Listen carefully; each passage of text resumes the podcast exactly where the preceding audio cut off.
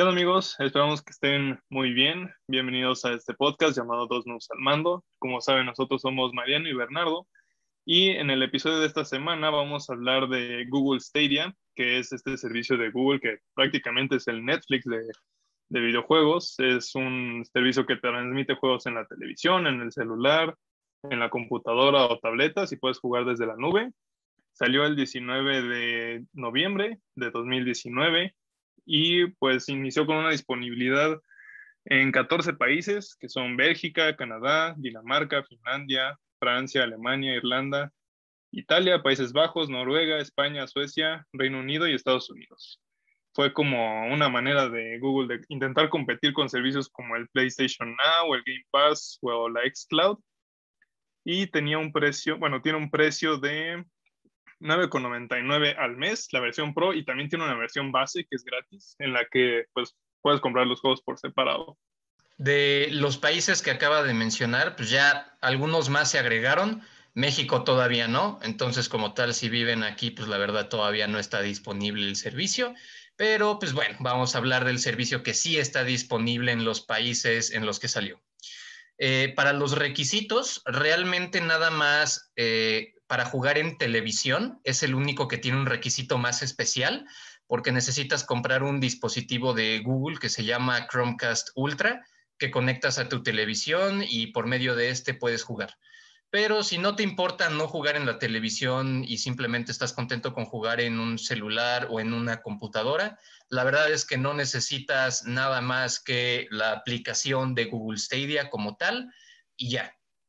Eh, en cuestión de Internet, ahí es en donde sí, pues ya está un poquito más demandante la cosa, porque si quieres jugar nada más con una definición de 720 píxeles a 60 frames por segundo, necesitas alrededor de 16 megabytes por segundo de velocidad de Internet.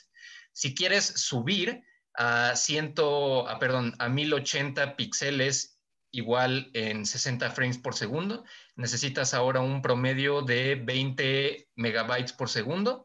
Y si quieres llegar al 4K que Google promociona, que según esto se puede hacer con un buen Internet, necesitas en promedio 35 megabytes por segundo de velocidad de Internet. Sí, pues bueno, ya, ya ahorita dijimos un poco de los datos más generales de, del servicio. Eh, ya pasando, Bernie, a la parte de cómo, cómo fue esta construcción hacia el lanzamiento, pues ya, digamos, desde la mera presentación, eh, para muchas personas fue como una mezcla de cosas, ¿no? Entre una de esas que me pareció muy gracioso, hubo muchos youtubers que de hecho reaccionaron a la presentación del servicio y una de las cosas que notaron es que estaba Phil Harrison ahí y pues lo ubicaron ya de la presentación del Xbox One y del PlayStation 3, que no fueron las mejores presentaciones este, para iniciar con consolas. Entonces ya desde ahí tenían como que ese presentimiento de que algo no iba a salir exactamente bien. Antes de dar la presentación, de hecho, porque la presentación fue en marzo de 2019, entonces varios meses antes de que saliera como tal el servicio. Pero todavía antes de esa presentación, Google hizo como un beta cerrado en el que desde octubre de 2018 a enero del 2019, un grupo muy selecto de personas se les dio la oportunidad de jugar solamente Assassin's Creed Odyssey, justamente streameándolo a sus computadoras y a sus dispositivos. Y antes de que, o sea, en este momento ni siquiera se sabía que se iba a llamar Stadia. Literalmente esto nada más estuvo promocionado como Project Stream. Entonces, en este momento así súper, súper temprano del proyecto, en general, eh, la verdad es que tuvo buenas impresiones. La gente que fue seleccionada para poder jugar Assassin's Creed Odyssey dijo, pues, se juega bien, está en una buena resolución, eh, no corre tan mal. Entonces, la verdad, ahí como que todo iba decente, pero ya en la presentación que tú mencionas fue cuando empezó a haber más preocupación. Sí, sobre todo porque en la presentación, digo, para los que no sepan, como dato curioso, ahí mostraron la justificación de por qué se llama Stadia el servicio y pues pusieron un video de, pues, de los estadios y de los coliseos a lo largo de la historia, entonces pues Stadia viene de la palabra stadium, que es estadio, y desde ahí, de ahí se les ocurrió el nombre por alguna razón. Eh, pero bueno, o sea, eso es como un detalle mínimo. La cosa es que en, en la presentación justamente solo mostraron cómo corría con un juego, que era Assassin's Creed Odyssey. Y sí, o sea, mostraron cómo corre este, en una tableta, cómo corre en un celular. Y, o sea, no se veía mal. El problema era que solamente mostraban cómo corría un juego y nadie tenía idea de cómo funcionaba con los demás. Exacto. También dijeron que según esto Stadia iba a funcionar perfecto con Doom Eternal, que está cerca de salir. El problema es que no mostraron como tal gameplay ni nada. Simplemente dijeron, va a correr Doom Eternal. Y lo peor de todo es que Doom Eternal hubiera sido una muy, muy buena demostración, porque es un juego sí muy demandante. Entonces, si sí hubieran mostrado cómo se veía y cómo corría ese juego, la verdad creo yo, incluso si hubieran seguido siendo solamente dos juegos, el hecho de que uno de esos haya sido Doom Eternal hubiera causado una mucho mejor impresión, creo yo. Sí, fue como una presentación muy extraña. Fue como, mira lo bien que corre Assassin's Creed Odyssey y mira, corre el menú de Doom. Sí. no, no mostraron nada más, se, la pasaron con Assassin's Creed Odyssey. Entonces, como que de ahí este, ya daba pinta de que algo no estaba bien. O sea, porque, o sea, que mostraran algo tan específico parecía muy, muy extraño, creo yo. Sí, y de hecho también además de la conferencia en ese mismo evento, que fue el Game Developers Conference, o sea, aparte de, de, la conferencia que dieron en vivo, también había un piso en el que tenían varios Stadia funcionando para que la gente los pudiera probar. Y de nuevo, solamente tenían Assassin's Creed Odyssey. Y incluso ese juego que fue el único que promocionaron y que según esto lo promocionaron muy bien, como diciendo, no, se juega sin mayor problema eh, en las estaciones que habían de juego sí se reportaron que había más que nada lag.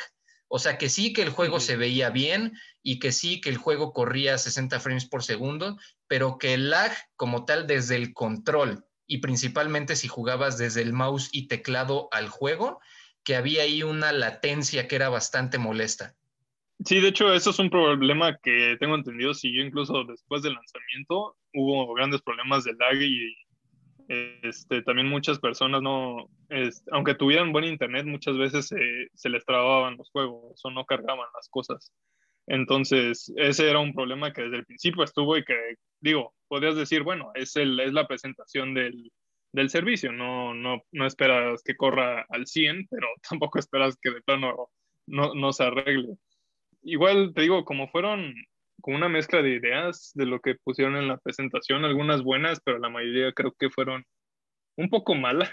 Una de las ideas que me pareció buena, de hecho, fue esta de que querían hacerle una, una modalidad de YouTube, que haz de cuenta que si tú veías a un youtuber jugar un, un juego que estuviera disponible en Stadia, al final del video, o si, veas, o si veías el trailer del mismo juego, al final del video te iba a aparecer la opción de poder inmediatamente empezar a jugar el juego a través de Stadia eso me parecía bastante, bastante bien.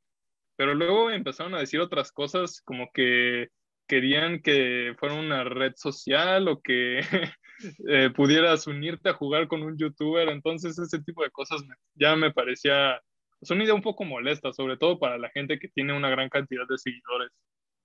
Es que, como tú dices, era una mezcla de cosas buenas y malas. O sea, por ejemplo, otra idea que también a mí me pareció buena, que también era relacionada a YouTube, es que según esto Stadia, pues al funcionar con Google y toda la onda, iba a darte posibilidades muy sencillas de tú pasar gameplay directamente a YouTube. Entonces tú literalmente estabas jugando y si tenías, no sé, algún momento que querías compartir o querías subir a YouTube para que los demás lo vieran, la idea era que casi que con simplemente presionar un botón, al estar Google y YouTube pues obviamente conectados, ibas a poder subir ese video que tú seleccionaste. Entonces, eso también sonaba como algo súper, súper conveniente. O sea, ¿cuánta gente no suben gameplays sin comentarios ni sin edición? Simplemente momentos de gameplays que les parecieron padres, que querían compartir y hacerlo ahora de una forma tan sencilla se escuchaba súper bien. Creo que a esa modalidad le querían meter que alguien que viera tu gameplay pudiera jugar ese mismo fragmento del juego que tú estás compartiendo. Algo así querían poner también.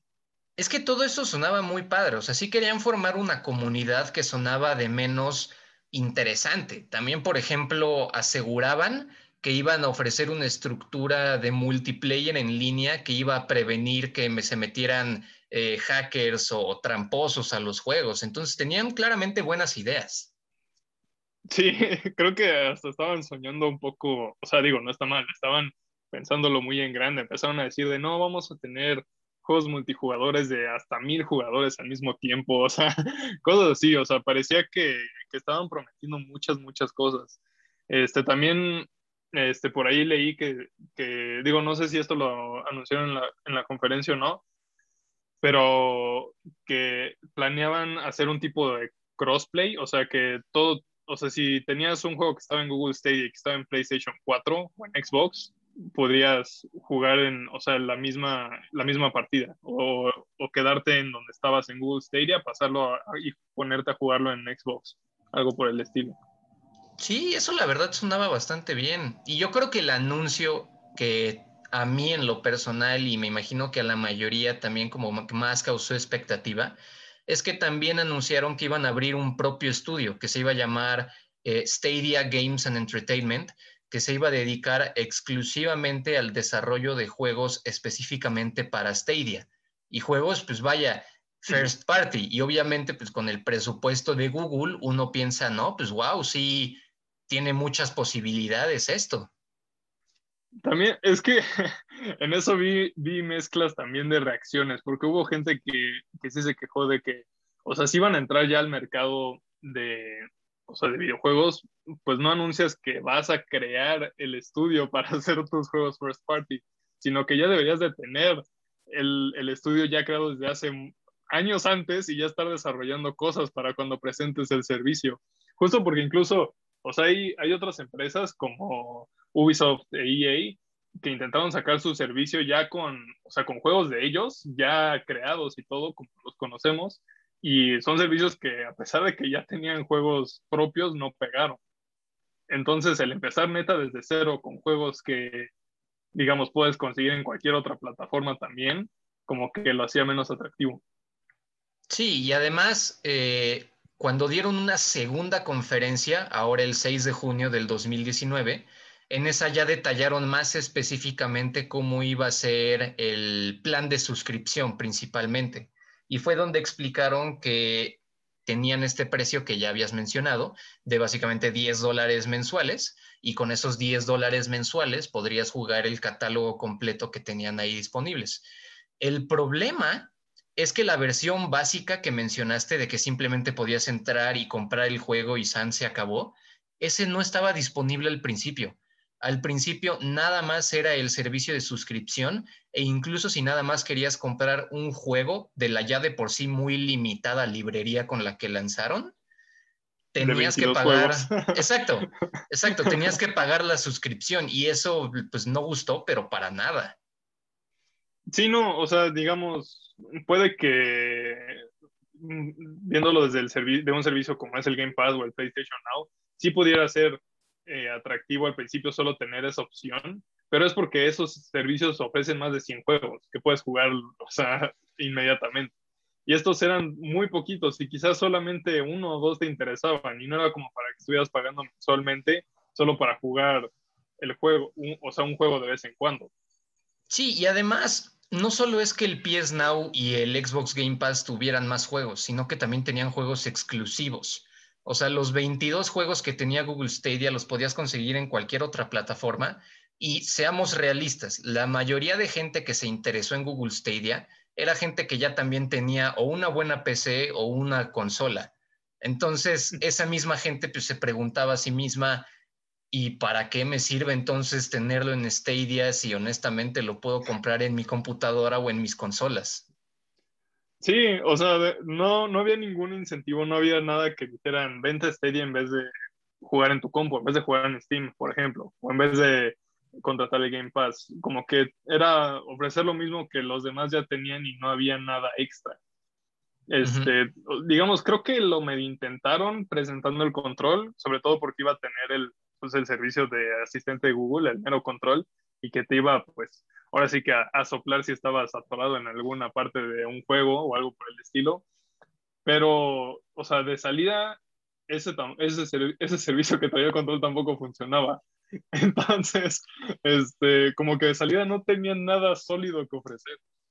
Y además el control también causó confusiones, porque cuando anunciaron el control, lo anunciaron como parte de un paquete en el que te venía, como ya mencioné, el control, un Chromecast Ultra, tres meses de suscripción al justamente Plan Pro y si no me equivoco, también te venía ya este, algo relacionado con Destiny 2, si no me equivoco.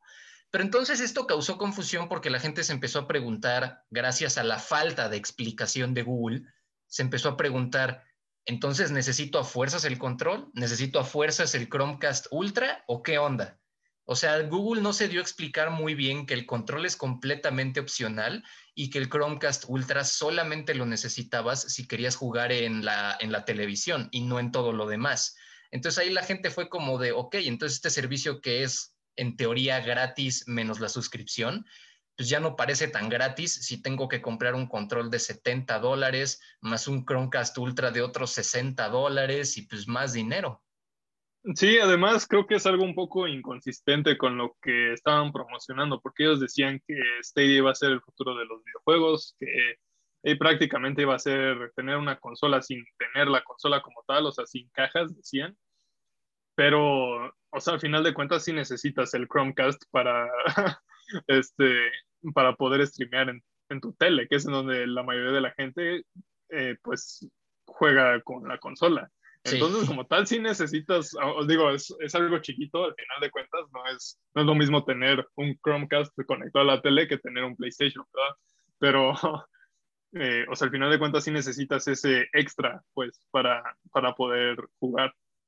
Y además era un Chromecast muy específico, porque como tal Google tiene varias líneas de productos de Chromecast. Chromecast de primera generación, segunda generación, tercera generación, el Ultra. Ahorita acaba de salir uno nuevo y eso es lo chistoso. Ese Chromecast nuevo que acaba de salir no, no aguanta Stadia, o sea, no te sirve.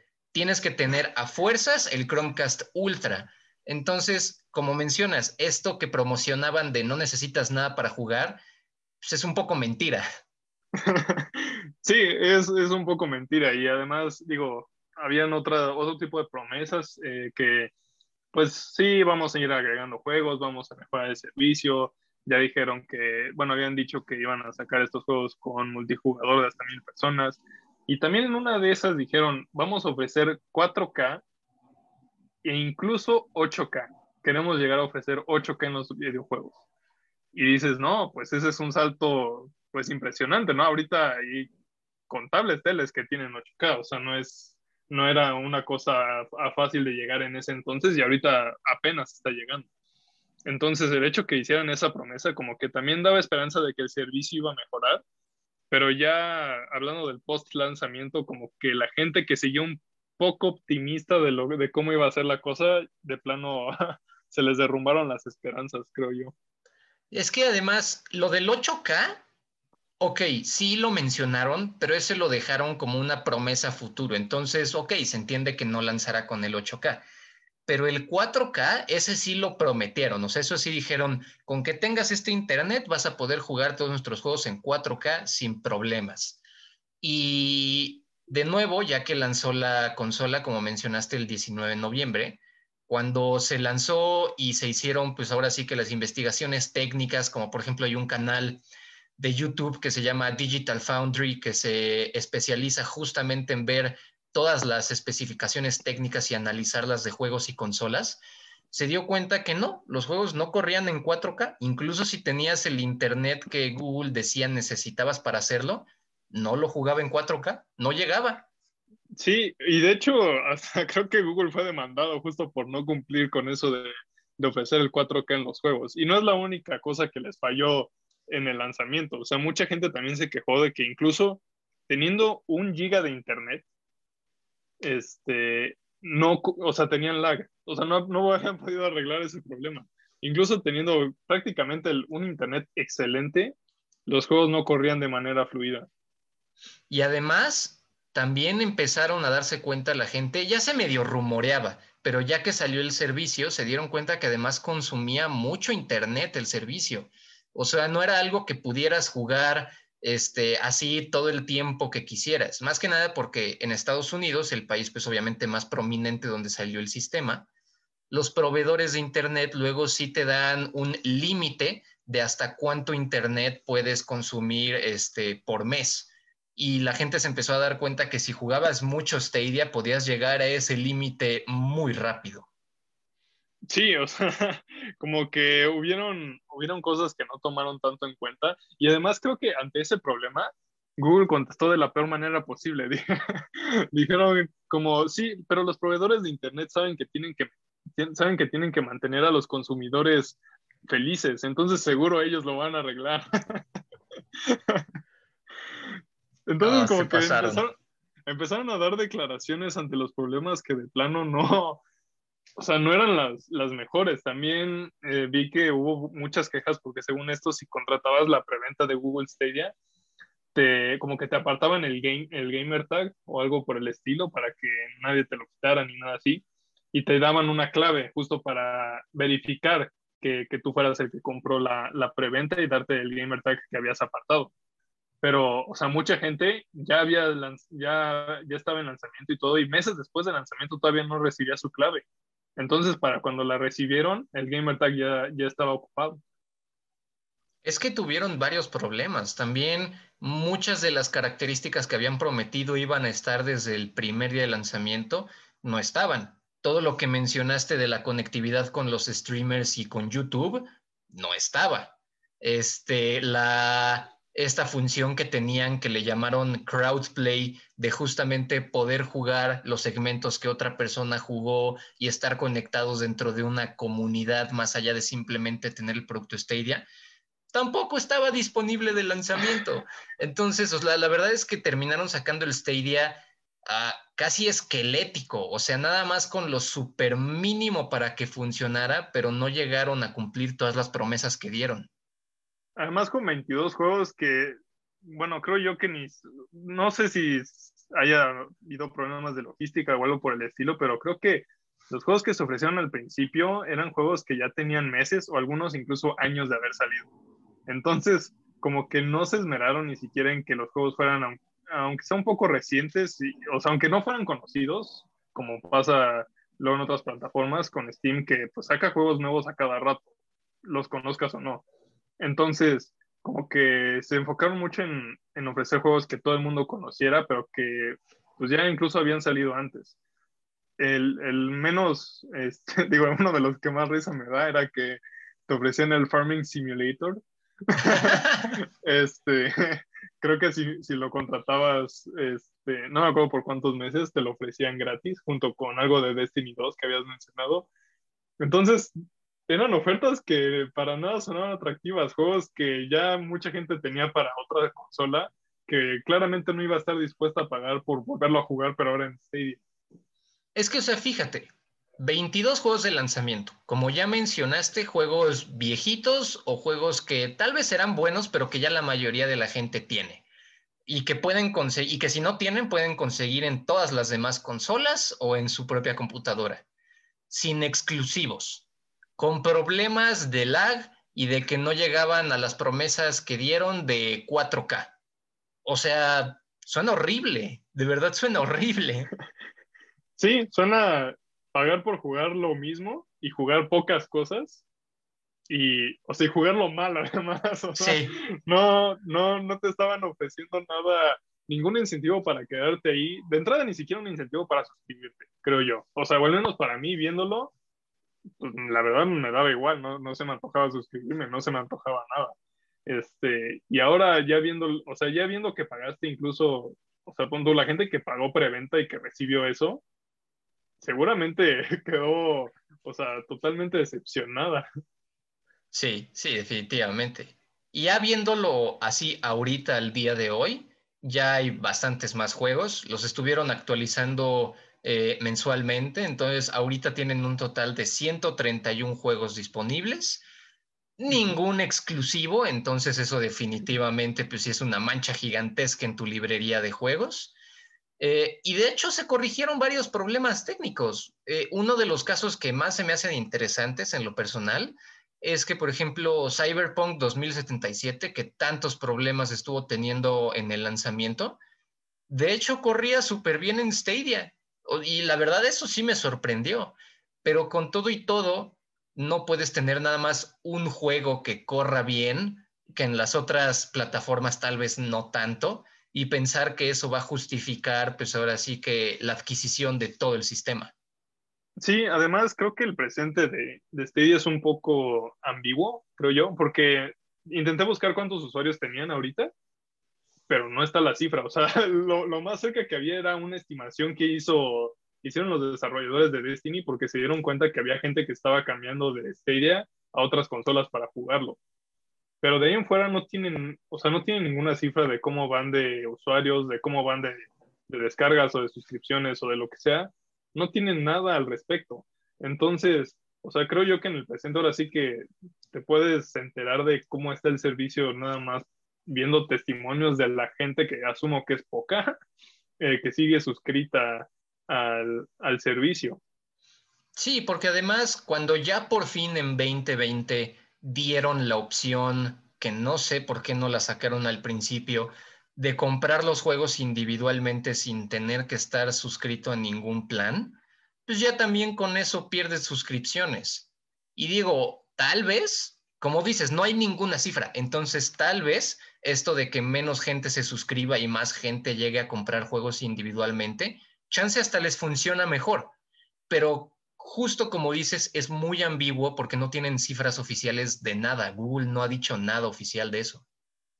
Sí, no, lo único oficial que, han sacado hasta ahorita es prácticamente que, pues ahora sí que declararon a, a, su idea de crear sus propios juegos como un fracaso total y de plano hace unos dos o tres meses anunciaron que sus dos estudios se iban a cerrar y bueno, iban a, a, intentar este, recolocar a los empleados, que son cerca de 150 por ahí, en otras áreas de Google. Pero, o sea, ya de plano con esa noticia, pues piensas, o sea, ¿qué te queda? No tienes juegos exclusivos, tienes algo, apenas poco más de cientos de juegos. Entonces, ¿qué, o sea, ¿qué vas a hacer? Pero es que imagínate, no es solamente que no tengan exclusivos, es que abrieron un estudio para ser exclusivos que cerraron en menos de un año. O sea, eso está cañón. Comparándolo, comparándolo, por ejemplo, con Steam. O sea, Steam en estos momentos ya tiene años que no tiene exclusivos. Valve ya tiene muchos años que no desarrolla nada. Creo que lo último que sacaron fue Half-Life Alyx el año pasado, pero después de mucho tiempo. Pero incluso diciendo que, por ejemplo, Steam no tuviera exclusivos, sigue teniendo cientos de miles de juegos con una cantidad gigantesca siendo añadidos prácticamente cada día. En cambio, con Stadia pues no es que tengas malos juegos como tal, de hecho tienes buenos juegos, pero todos esos juegos los puedes encontrar en otras plataformas y en muchos casos además más baratos. Sí, o sea, digo, para dar una idea de los juegos que tiene disponibles, digo, son, son un montón, pero entre varios está, pues, Assassin's Creed Valhalla, está Final Fantasy XV, tienes este, también Metro Exodus, tienes Mortal Kombat 11, FIFA 21, Watch Dogs Legion, este, ¿qué más? Tienes algunos de Tom Raider, tienes Tom Clancy, o sea, tienes juegos que, o sea, sí suenan y sí mueven gente, sí, también tienes Doom Eternal incluso, entonces, o sea, sí son juegos que son atractivos por sí solos. El problema es que, como ya hemos dicho muchas veces, la mayoría de la gente probablemente ya lo compró para el PlayStation 4 o para el Xbox, incluso para PC. Entonces, o sea, como que no tiene chiste que ya ofrezcas juegos que ya tienen muchos meses de haber estado saliendo y que, o sea, no, no hay incentivo para que alguien diga, ah, pues ahora en vez de, en vez de comprarlo para el Play 4, voy a comprar el servicio de Stadia o comprarlo en Stadia y jugarlo ahí. O sea, porque no haces gran diferencia. Sí, no, y luego no ayudaba que tuvieron algún uno que otro problema polémico de comentarios de gente involucrada con Stadia, de que, por ejemplo, hubo un director creativo que hablando del tema de streaming y de creación de contenido en bases a juegos, literalmente dijo que la gente que hiciera streams y que creara contenido con videojuegos debería pagarle regalías a los desarrolladores de los juegos. ese comentario, híjole, cómo lo atacaron, la gente dijo, pero qué tremenda estupidez acabas de decir. O sea, en muchos casos estas personas son niños o adolescentes que simplemente quieren compartir experiencias padres con un juego que tienen. ¿Cómo demonios les vas a poner a pagar regalías? O sea, no inventes.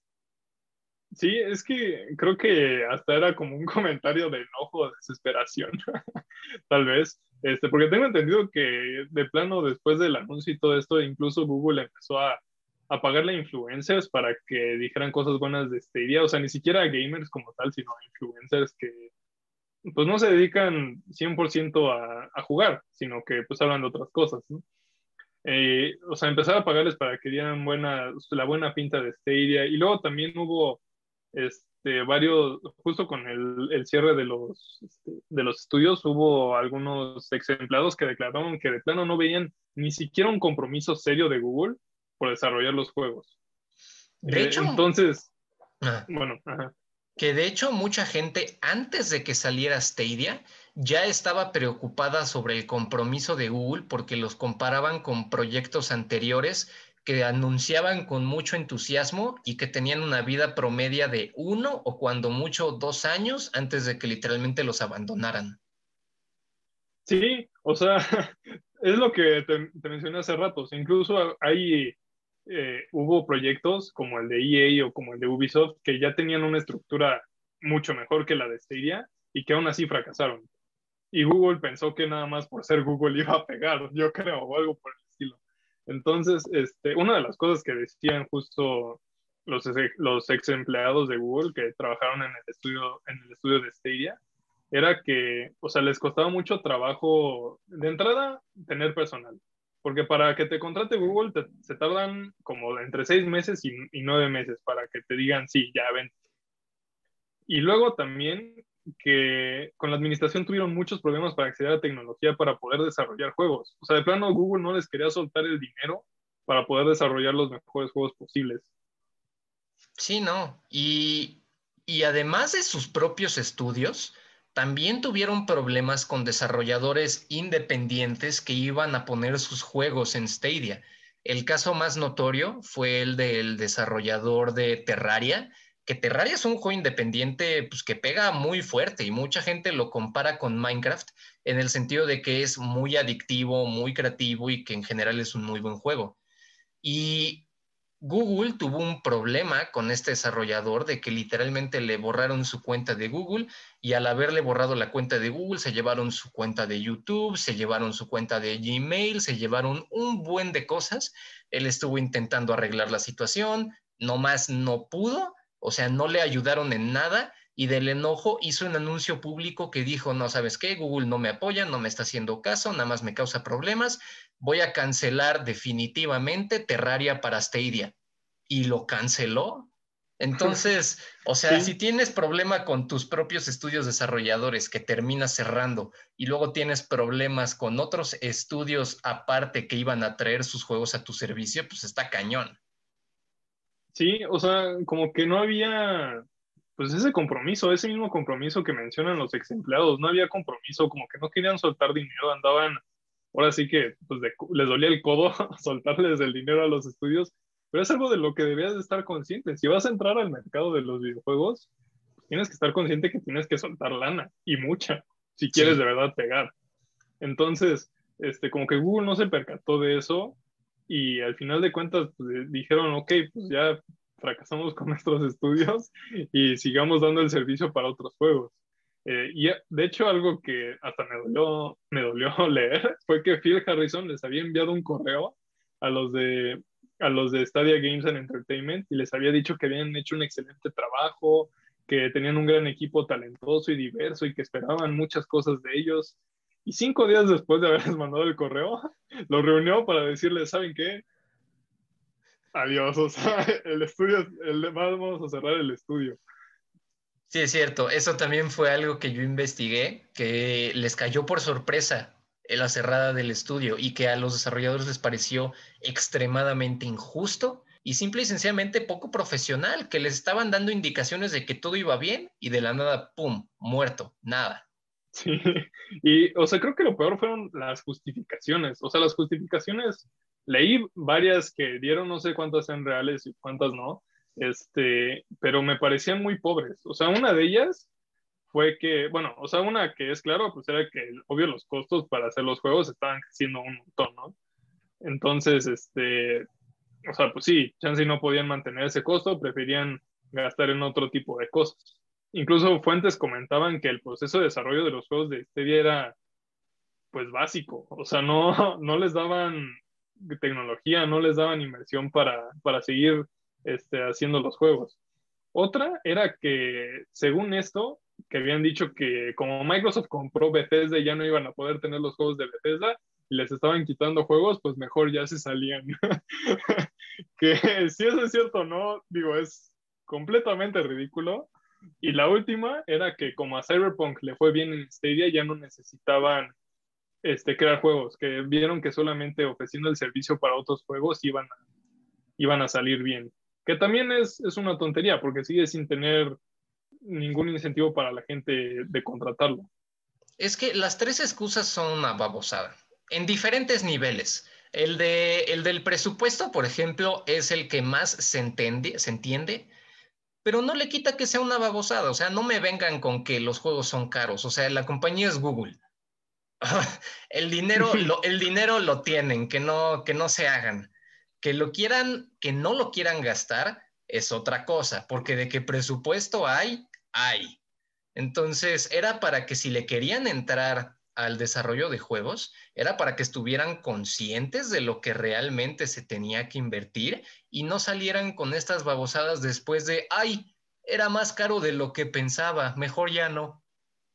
Sí, y, o sea, justo lo de los costos, hasta incluso a la larga parecía que les iba a ir todavía peor, porque con una declaración, otra declaración, obviamente anónima, unos de los desarrolladores, era que Google no los dejaba tener, o sea, con, con la poca tecnología que tenían, ni siquiera les dejaban tener libertad creativa, sino que Google prácticamente les decía, diseña el prototipo para que se demuestre que Stadia corre chido con el prototipo.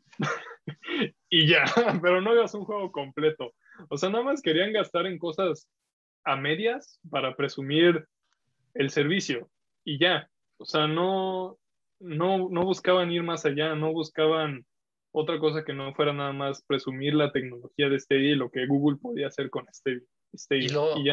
y, lo, peor es que terminaron presumiendo características que terminaron no saliendo o no cumpliendo. Entonces, o sea, a ese punto entonces, ¿qué estás presumiendo? Exacto, o sea, justo como así dice la cita, Google no estaba financiando juegos para vender juegos, estaba financiando juegos para vender Stadia. Eso era lo único que querían. Dijeron, ya sacamos el servicio, vamos a venderlo, pero pues los juegos ahí como quieras. no más vende el servicio y ya. Ay, ay, ay. Y bueno, ya para finalizar, como tal, ¿qué opinas de Stadia en general? Ah, le doy, o sea, unos, no sé si decir años o no, pero o sea, le doy poco tiempo para que ya de plano Google se rinda y, o sea, se muere el proyecto. De verdad, o sea, es que no, no tienen nada. Poco a poco creo yo que van a ir perdiendo a los pocos suscriptores que tengan, porque obviamente otros servicios como el Game Pass, el Game Pass o el PlayStation Now o el PlayStation Plus van a tener mucho mejores cosas, sobre todo porque lo han, buscado cómo mejorarlo últimamente. Y de verdad, Stadia es algo que no te ofrece nada. No tienes, o sea, nada más es ah, bueno, puedo, puedo estar jugando Assassin's Creed en la tele y ahora lo quiero jugar en, el teléfono. Entonces, y ya es la única magia que tiene. Lo demás no, o sea, todo lo de, lo de una, hacer una red social con base en juegos no está, no hay exclusivos, no, o sea, no puedes hacer prácticamente nada. Entonces yo creo que está a morir. Es que además, o sea, antes de dar mi opinión específica de Stadia y primero opinando de de, juegos a base de servicios de la nube, yo honestamente siento que tal vez sea el futuro, pero así ahorita, ahorita 2021, la verdad no creo que sea algo que atraiga mucha gente. O sea, la gente que está muy metida en los juegos está feliz comprando sus PlayStation 5 y sus Xbox Series, o sea, están demandando que hayan más producción de esas consolas para poder conseguirlas. Entonces, la gente ahorita, así ahorita, pues todavía no, no quiere jugar pues por la nube, todavía están más que cómodos comprando consolas o armando PCs. Y si compran consola o arman PC, tienen disponibles mucho mejores ofertas de lo que Stadia jamás podrá ofrecer. Mejores juegos, mejores precios, mejores interfaces, mejores, mejores comunidades, eh, mejor comunicación de parte de las empresas respectivas. O sea, de verdad, Stadia ahorita no tiene nada a su favor, si lo vemos bien, bien. Incluso, incluso si hubiera salido con todas las características que prometió, la neta es que dudo que le hubiera ido así súper, súper bien. Siento que más bien hubiera pasado de un qué horror que es esto a un, ok, está pasable si lo quieres usar. Sí, te digo, o sea, digo, probablemente hubieran cambiado muchas cosas si se hubieran, aunque se haya cumplido la mitad de, de lo que se prometía, hubiera dejado al servicio como algo, pues sí pasable, o sea, digamos, no malo, pero medio bueno, así como una, una opción para alguien que no pudiera tener por alguna razón, o sea, un PlayStation o un Xbox. Y, pero, o sea, y ya, de ahí en fuera, digo, no, no creo que hubiera igual durado mucho más. Entonces, y viendo con las últimas declaraciones, se ve que no van a intentar mejorar nada al respecto, sí, que solamente lo van a dejar ahí. Entonces, yo creo que sí, no, no tarda en de plano eh, morir, creo yo. Sí, no, o sea, Google teniendo la infraestructura y el dinero que tiene, claramente puede mantener vivo a Stadia muchos años. O sea, más bien es cuestión de tiempo para que Google pierda todo el interés que de plano digan, ah, sabes que esto no es que no tenga dinero para mantenerlo, pero simplemente ya no me interesa mantenerlo. Y quién sabe, tal vez en un futuro, este, después saquen un sistema parecido, mucho mejorado, pero Stadia, Google Stadia, honestamente no creo que dure mucho más.